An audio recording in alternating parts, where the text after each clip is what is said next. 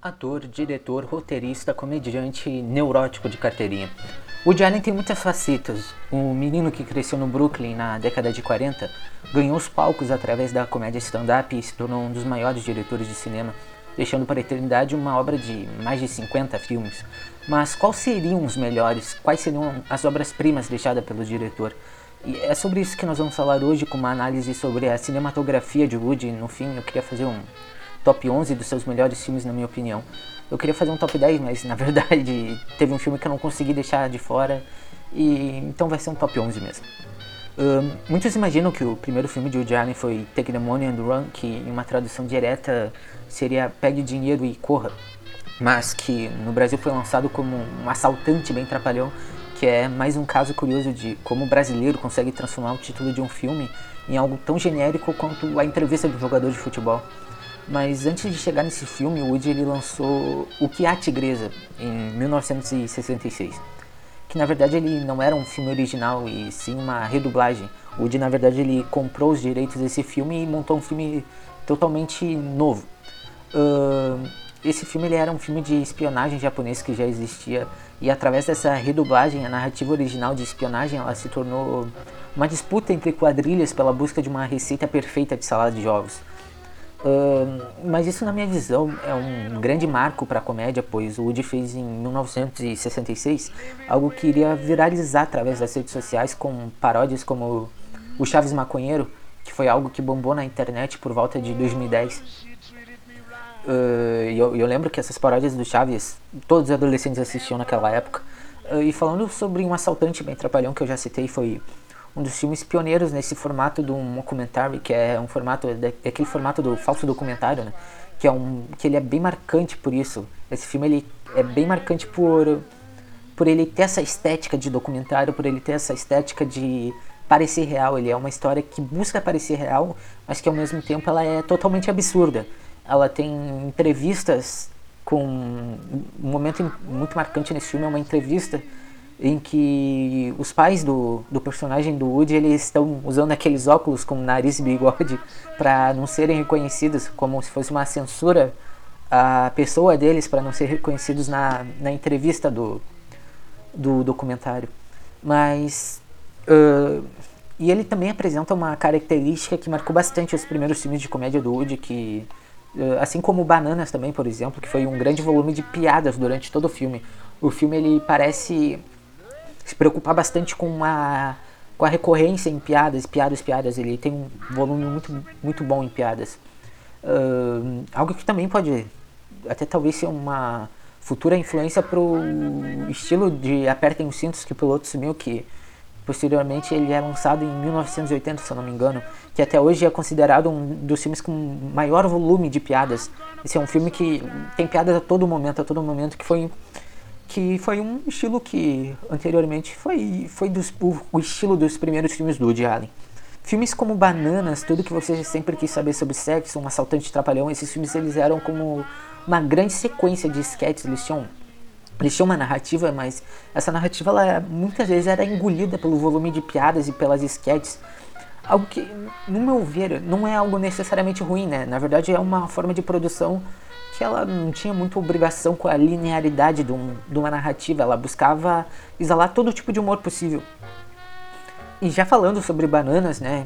Uh, Bananas foi um foi um filme que que eu lembro que quando eu assisti me marcou bastante essa justamente esse volume de piadas e o fato da não linearidade ele, ele traz muito aspectos surreais, muitos aspectos de nonsense, de humor nonsense, né? Uh, e eu lembro muito bem do começo do filme que o filme começa com uma revolta de uma população de uma em uma ilha fictícia, mas essa ilha fictícia ela lembra muito Cuba, até tem um pouco de Brasil em alguns aspectos, mas é uma ilha fictícia que ela ela é tropical e o povo e o povo tá se rebelando contra o, o líder deles de um, de um regime autoritário deles. E, e, eu lembro que no começo do filme aparece meio que como se fosse uma transmissão esportiva do, da revolta do, da revolta da população contra contra esse líder e, e que tem a passagem de um repórter para outro é, é, muito É muito marcante esse começo de filme para mim. E daí a não linearidade aparece justamente porque vai desse momento, faz um corte lá para um personagem do Woody Allen que está em outro lugar que, logicamente, né, um, logicamente esse, esse personagem vai se ligar a, a essa ilha, ele vai para lá, mas uh, ele carrega muito, ele te traz para ambientes como um formato de sketch, é como se fossem sketches que são ligadas uma na outra e formam longa, formam um filme inteiro.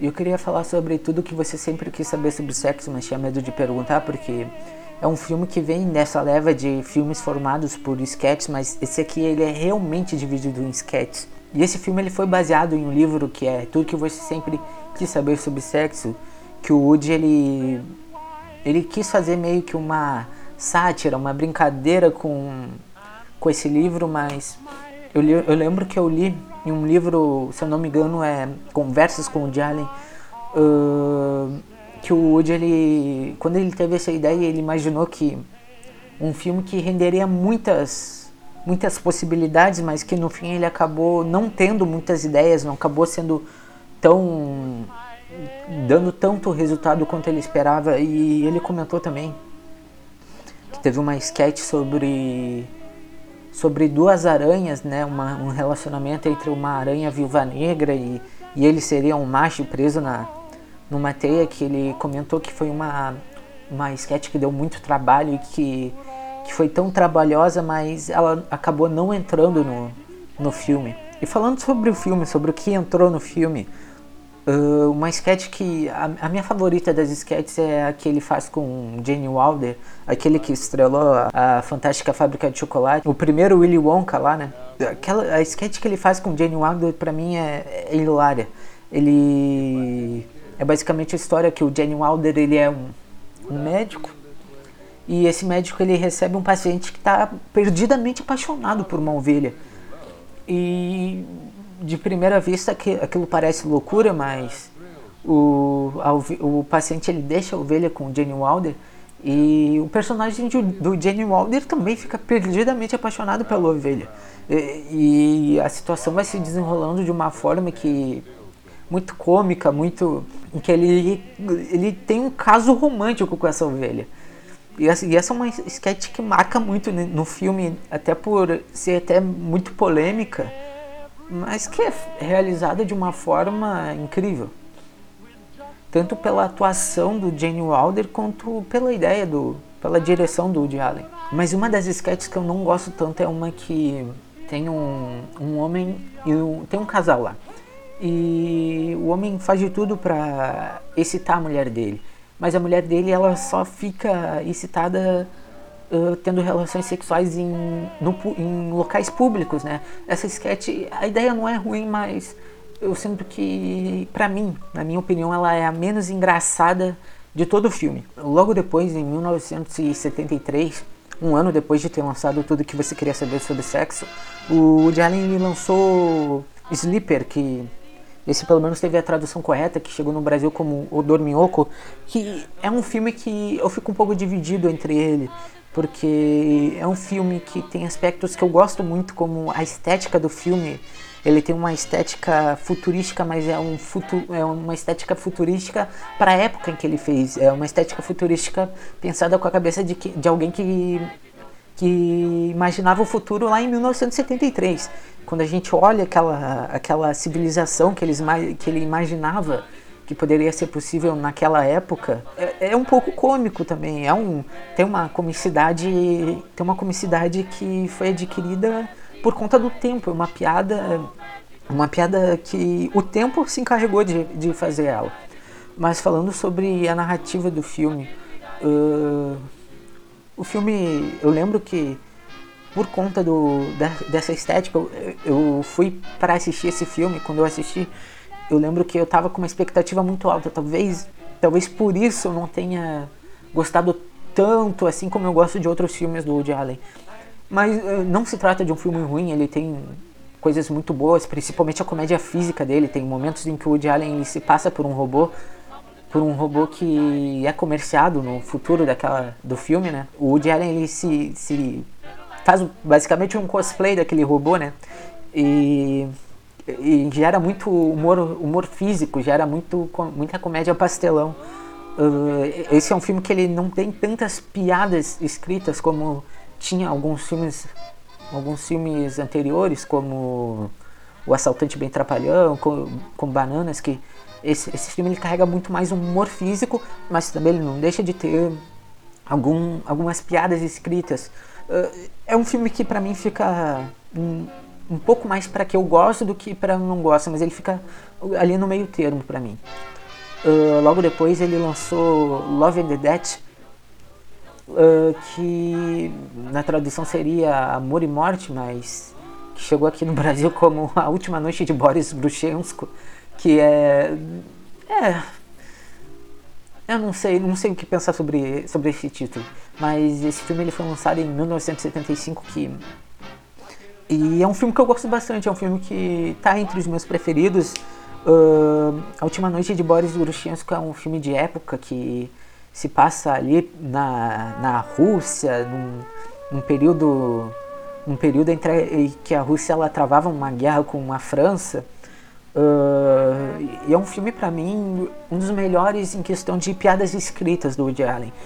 Esse filme ele tem piadas escritas muito boas, tem ele tem uma, uma, uma grande carga de escrita, ele tem dá para se notar que o Woody Allen pensou muito na comicidade escrita nessa nesse filme. Ele também aflora nesse filme, ele aflora uma das veias que fica bastante famosa dele depois que é a filosofia, ele começa a mostrar bastante aquela questão do existencialismo uh, a partir desse filme para mim, porque os outros filmes eles, eles eram, como eu disse, ba bastante sketches, bastante, mas nesse filme ele começa a trazer questões filo mais filosóficas, mais existenciais e principalmente em diálogos com com a Diane Keaton, que, tam, que também a Diane Keaton basicamente em todo, quase todos os filmes dele, ele, eu não lembro de um que ela esteja mal, ela, ela atua muito bem nesse aqui também, que ela, ela faz o papel de uma prima do personagem do Woody, mas que o Woody, o personagem dele é completamente apaixonado por ela.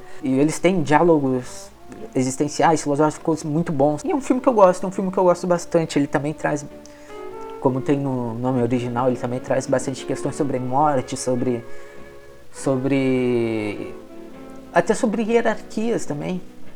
É um filme que eu gosto bastante, para mim é um dos melhores filmes de comédia do Woody. Falando, indo mais para para frente na carreira dele, ele produziu depois, ele lançou em 77 Anyhow, que para mim aí ele chegou num ápice de comédia muito muito grande. Ele lançou um filme que para mim em questão de do estilo do, em questão do estilo do Woody Allen é impecável, porque aquele filme ele mistura muitos, muitas questões filosóficas, muitas questões mundanas, muitas questões existenciais, muitas questões amorosas.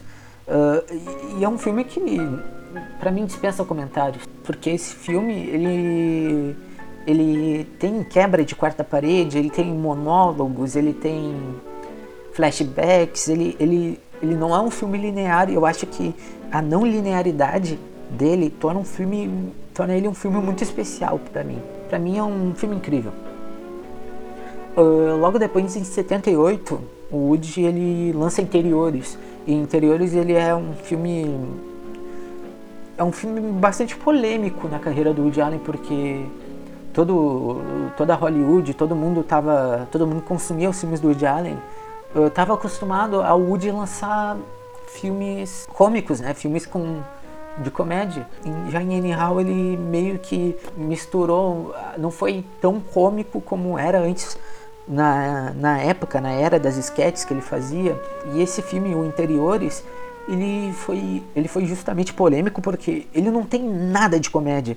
Eu assisti ele e ele é um drama, e ele, ele não é só um drama, ele é um drama bem lento. Pra, ele é um drama para quem gosta justamente de drama, sabe? Ele é um drama existencial que é bem, é, é bem difícil acompanhar quem, quem não está acostumado a assistir drama.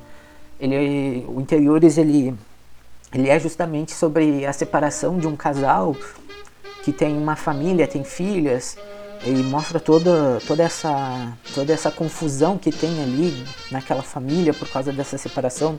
Mostra bastante a loucura da, que pode, que um ser humano pode chegar por causa dessa, desse desmanche da família. E eu, eu percebo também, justamente lá nas cenas finais, eu não lembro se é exatamente a cena final que tem uma a personagem, a mãe, ela, ela tá caminhando para pro, pro mar como se não ligasse para mais nada. Ela some no meio do mar e eu sinto como se fosse, eu não sei se, eu sinto como se tivesse um lado metafórico disso, sabe, de que de que chegou um momento que ela simplesmente se soltou, mas apesar de não ser uma comédia, é um filme que eu gostei muito, é um, é um filme que me marcou. Justamente eu demorei para conseguir ver ele porque eu estava acostumado ao ritmo dos outros filmes, ao ritmo das comédias. Foi um filme bom, foi um filme bom, é um filme que vale a pena para quem gosta de drama para quem quer se aprofundar, quer se aprofundar mais, já conhece um pouquinho de Woody Allen, é um ótimo filme. Logo depois, o Woody ele lança Manhattan.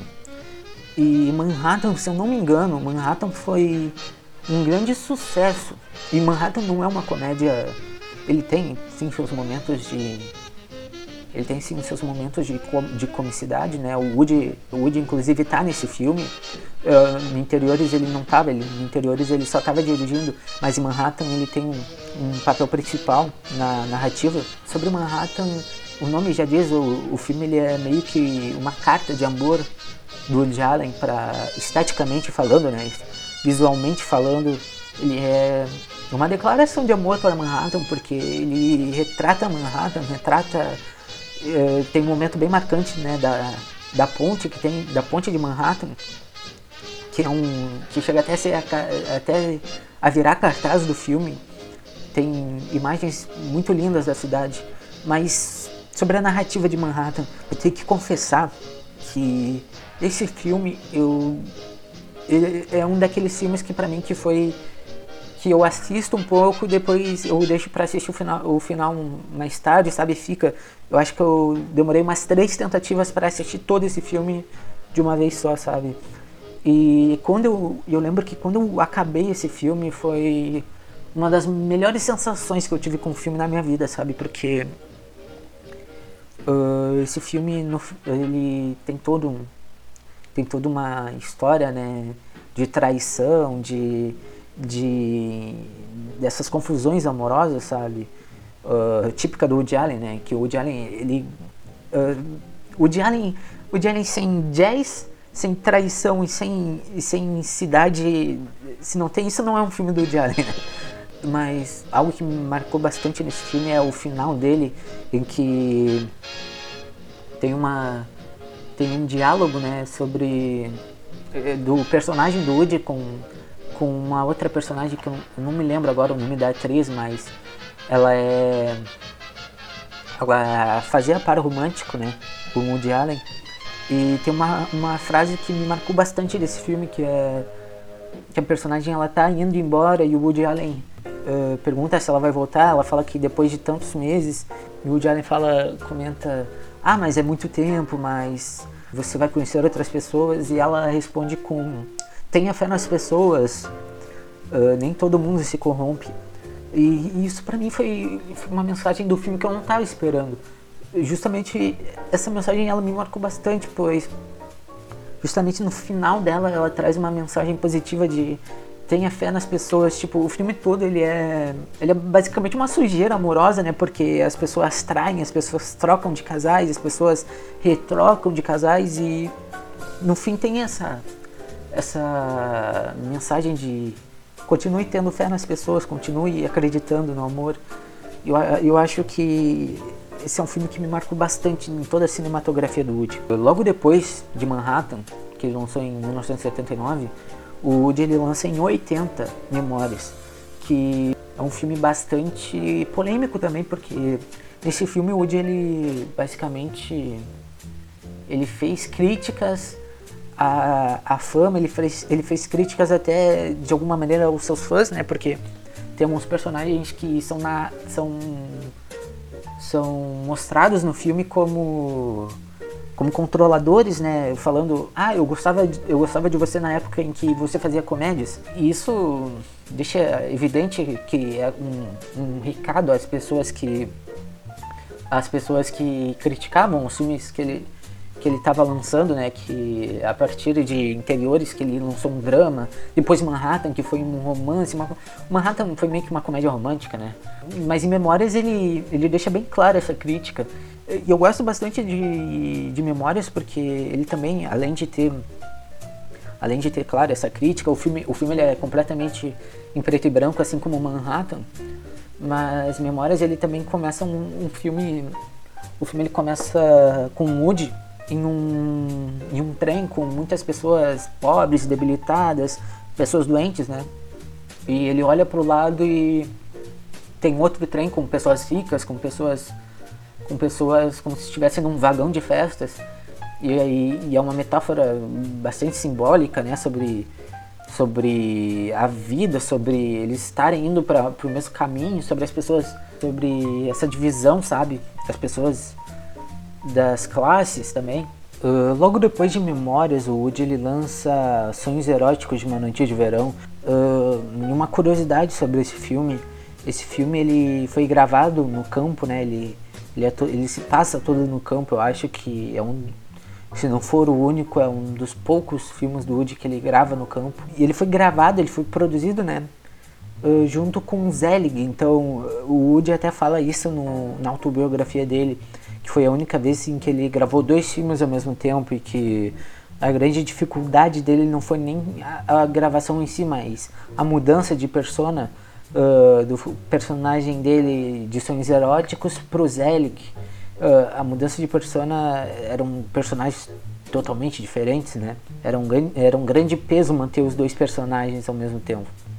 Zelig esse que foi feito, foi lançado em 1983 e que para mim para mim Zelig é um, um, dos melhores filmes do Woody Allen que ele ele retorna de novo com essa essa coisa do mockumentary, né, que ele fez ali um assaltante bem trapalhão.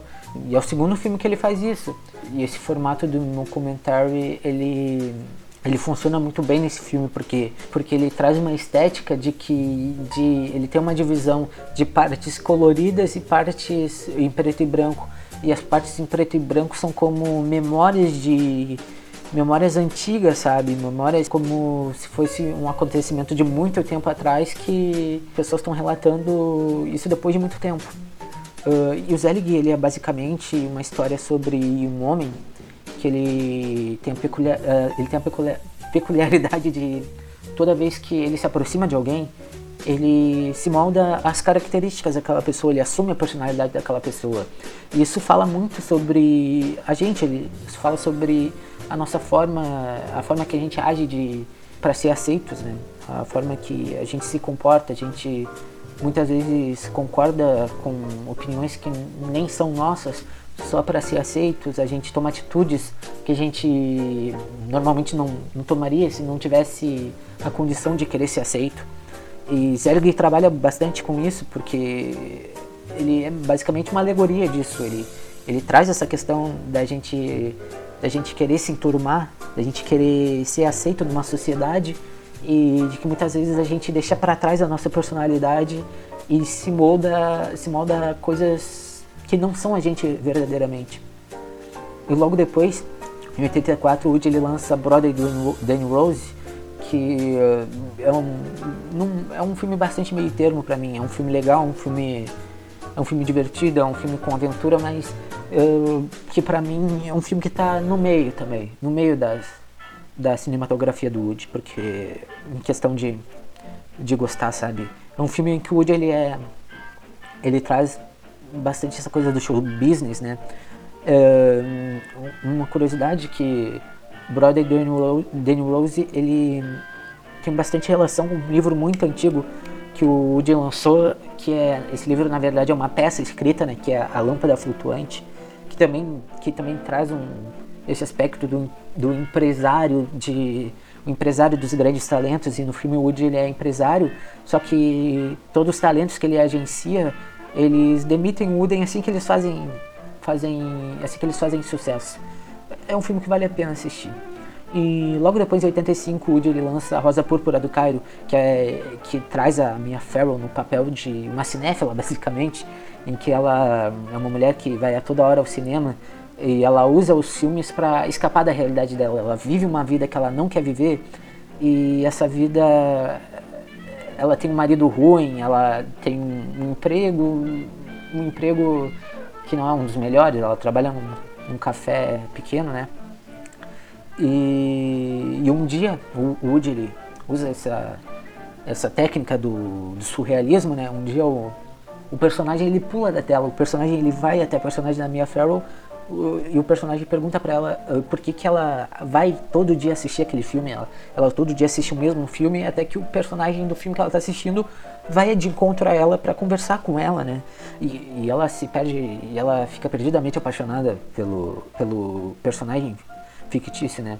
Até que essa narrativa ela se desenrola e o ator, o ator dentro do filme, né? O ator que faz o personagem na vida real, fica sabendo de uh, desse acontecimento, né? Um, um, personagem saindo da tela, da tela de um, de um filme é algo que ganharia todas as manchetes, né? E o personagem ele se mete nesse nesse lance amoroso que a Mia Farrow tem com, com o personagem da tela do cinema. E até o ponto que, que ele convence ela a não, a não fugir com, com o personagem fictício. E é algo que ela escolhe, o, ela escolhe a verdade, o, o homem de carne e osso, ela escolhe o, a realidade em vez da, do personagem fictício, em vez da, da ficção. Uh, o que acaba se revelando no fim que ela é deixada, ela é largada pelo, pelo ator e o personagem fictício vai embora porque ela mandou ela mandou embora o personagem, né? O que mostra uma uma é uma clara metáfora sobre a gente escolher a vida real, uh, mesmo que muitas vezes ela e muitas vezes ela se mostra crua e fria, né? Ela se mostra cruel e, e esse filme retrata muito bem isso. E eu lembro de ter lido também na, na biografia do Woody que uh, quem lançou, né, a, a, a, marca que distribuiu esse filme, que ia lançar esse filme, adorou o filme, mas queria que o Woody mudasse o fim. Mas eu acho que é justamente esse fim triste, melancólico da personagem da Mia Farrow que dá um, um brilho tão, especial para esse filme, sabe? Dá um brilho tão, tão grande para esse filme, uh, tão reflexivo. E eu acho que o Woody acertou totalmente ter mantido esse final. Bem, logo depois da Rosa Púrpura do Cairo, o Woody lança Hannah e suas irmãs. E Hannah e suas irmãs foi lançado em 86. É um dos marcos também do Woody, porque o Woody ele traz grandes questões nesse filme. Eu acho esse também um, um ótimo filme do, do Woody. Eu acho que ele traz um, um, uma trama de traição ali também muito, muito intensa também. Porque ele, além da traição que ele traz na narrativa, ele traz uma trama de arrependimento também. Hannah e suas irmãs, eu, eu, eu não sei muito definir em palavras esse filme, porque ele além dessa trama toda de traição tem, a, tem o personagem do Woody, do que é um hipocondríaco, que ele, ele acha toda hora que ele vai morrer, ele está numa questão existencial muito grande, ele inventa doenças na cabeça dele, ele recorre a religiões, ele ele ele recorre a todo tipo de, de saída por causa dessa questão existencial dele. Eu acho esse filme um filme bastante completo, acho que é um, é um dos filmes que definem bastante sobre o que é Woody Allen. Logo depois, em 87, o Woody ele lança a Era do Rádio, né? A Era do Rádio que, que foi a minha primeira experiência com o Woody Allen. A Era do Rádio foi a minha primeira experiência com o Woody Allen, que na verdade não aparece o Woody Allen, né? O Woody Allen, nesse filme, ele é uma narração. Uh, e esse filme, para mim, ele é muito especial, porque além de ser a primeira, a primeira o primeiro contato com o Woody Allen, ele, ele tem uma atmosfera de, de nostalgia da, da própria era do rádio, né? Que, que o Allen mostra pra gente, a gente até quem não, quem não viveu essa era do rádio como eu, sente essa atmosfera de nostalgia e é muito. É muito. É um filme que se torna muito único por conta disso. Eu queria passar rapidamente também, para não me alongar muito. Uh, setembro, depois, o Allen lançou Setembro, muito influenciado também pelos filmes do Ingmar Bergman, uh, principalmente por Sonata de Outono, né? Que foi um filme, Setembro foi um filme que o Woody Allen ele gravou tudo em um estúdio só, num, numa casa construída só. Uh, foi um filme, acredito eu, que tenha sido o filme mais, mais encaixotado que ele já fez.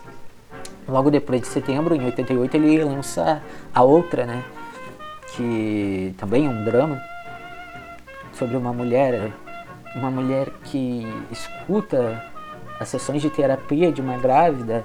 Uh, é um filme bom, um filme bom sobre, sobre, sobre questões da vida, sobre. Tem, tra, tem traição também nesse filme, acho que é um filme que vale a pena conferir. Logo depois ele participa também do Contos de Nova York, que ele faz um, um curta onde a mãe dele desaparece do nada, a mãe do personagem do, do Woody, né? E aparece no céu para toda para toda Manhattan ver. É um filme que ele faz que é um filme constituído por três curtas, né? Que é um, um do Coppola, um do Woody e um do Scorsese, se eu não me engano. Logo depois dos Contos de Nova York, ele lança um, um clássico também, um clássico da cinematografia dele. Em 1989 ele lança Crimes e Pecados, que é uma, uma história de um assassinato. Eu não lembro se o Woody já tinha usado o, essa questão do assassinato na, na cinematografia dele, mas eu lembro que essa é primeira é o primeiro filme que eu lembro dele colocar um assassinato, sabe?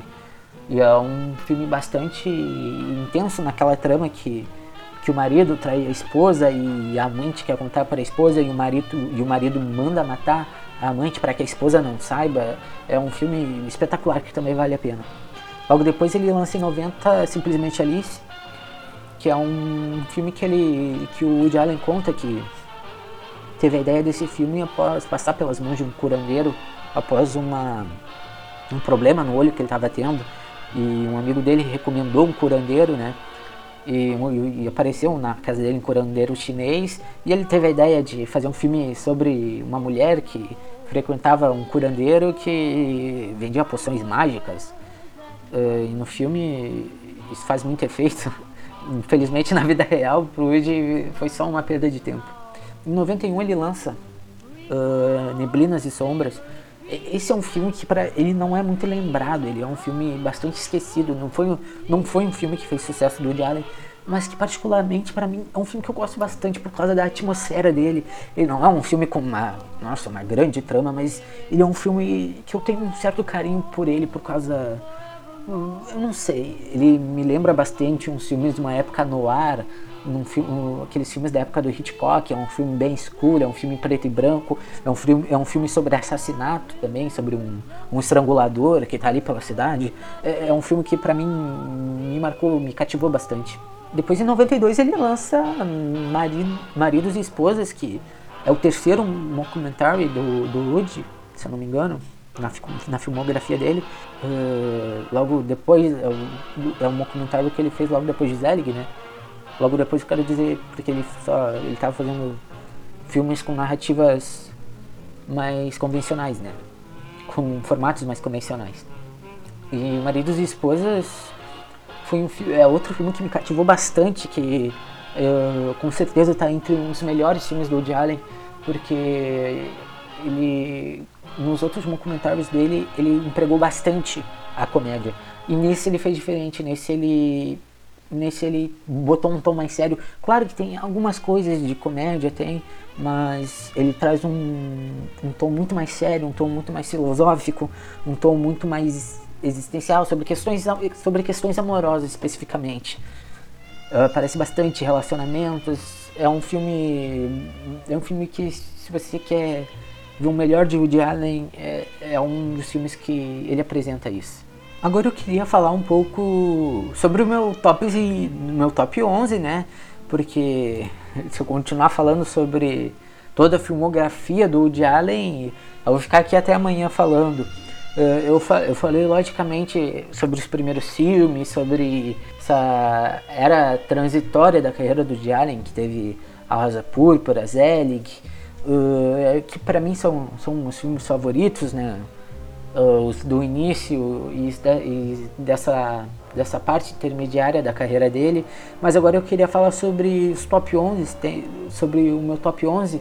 Tem alguns filmes que eu já falei aqui e tem alguns filmes que eu ainda não falei, então então eu queria deixar alguns de surpresa para o meu top 11. Mas antes de falar o meu top 11, eu queria também fazer uma menção a um assaltante bem trapalhão, porque uh, se você não conhece o Woody Allen, se você não, eu acho que Assaltante bem trapalhão é um ótimo filme para você se introduzir ao universo do, do Woody Allen. É uma é um bom início começar pelo lado comédia dele. Isso é um, e esse é um dos filmes em que, para mim, aflora bastante a comédia dele.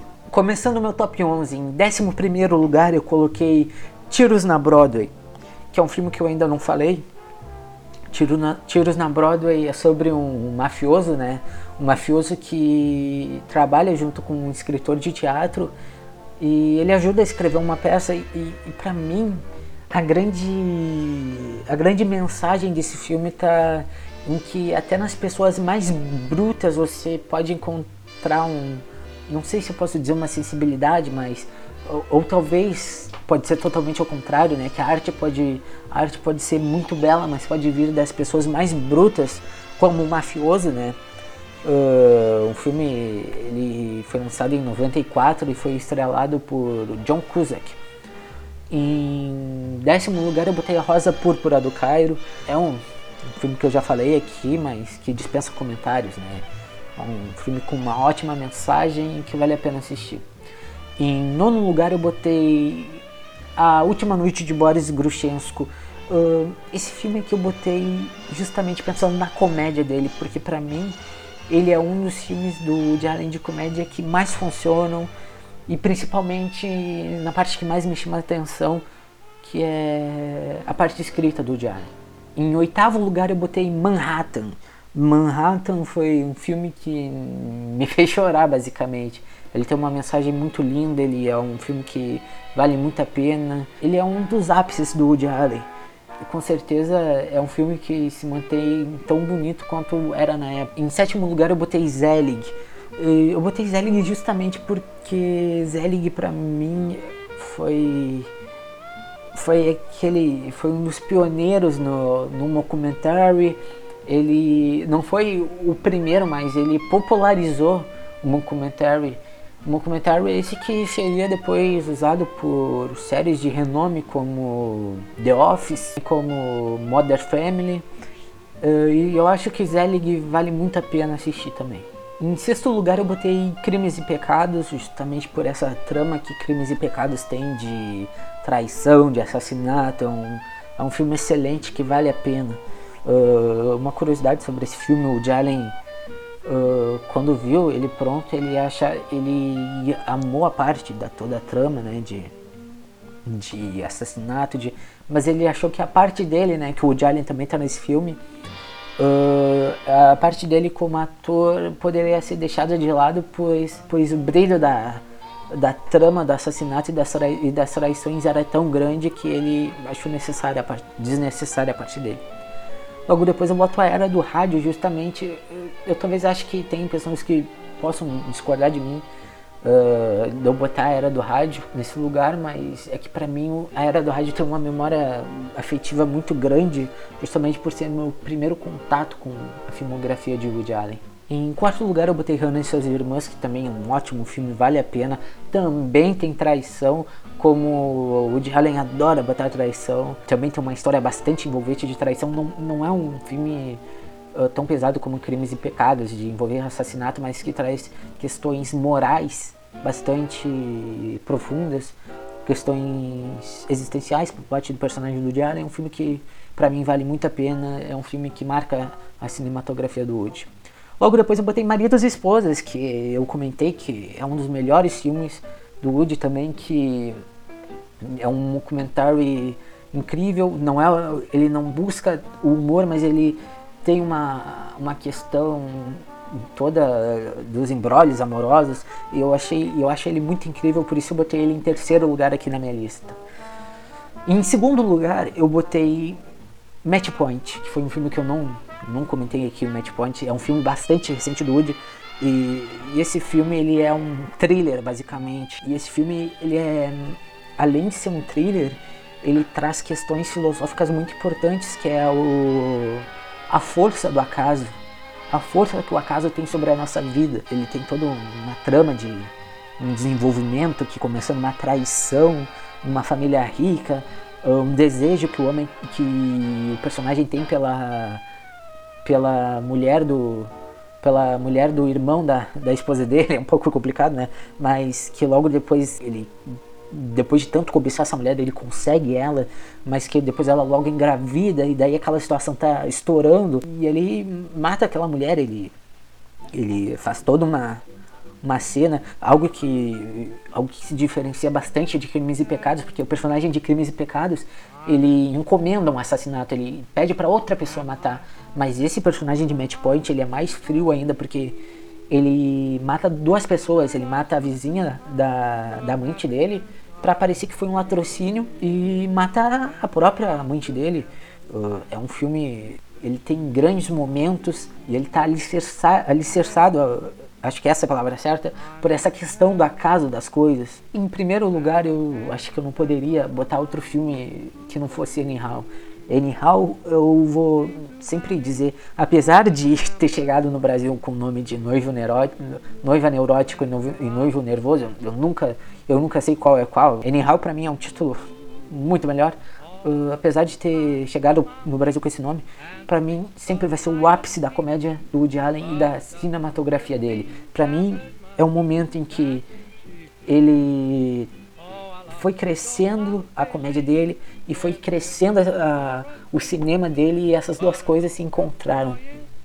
E é um filme muito completo para mim. É um filme que ele consegue mostrar todas as habilidades dele. Uh, tem comédia física naquela cena das lagostas, tem questões essenciais, tem questões amorosas, tem tem tudo, tem tudo. Mas para mim é o melhor filme de toda toda a carreira do Woody Allen até hoje. Bem, eu vou ficando por aqui e esse aí foi meu podcast sobre o Woody Allen. Espero que quem escute isso tenha gostado e muito obrigado.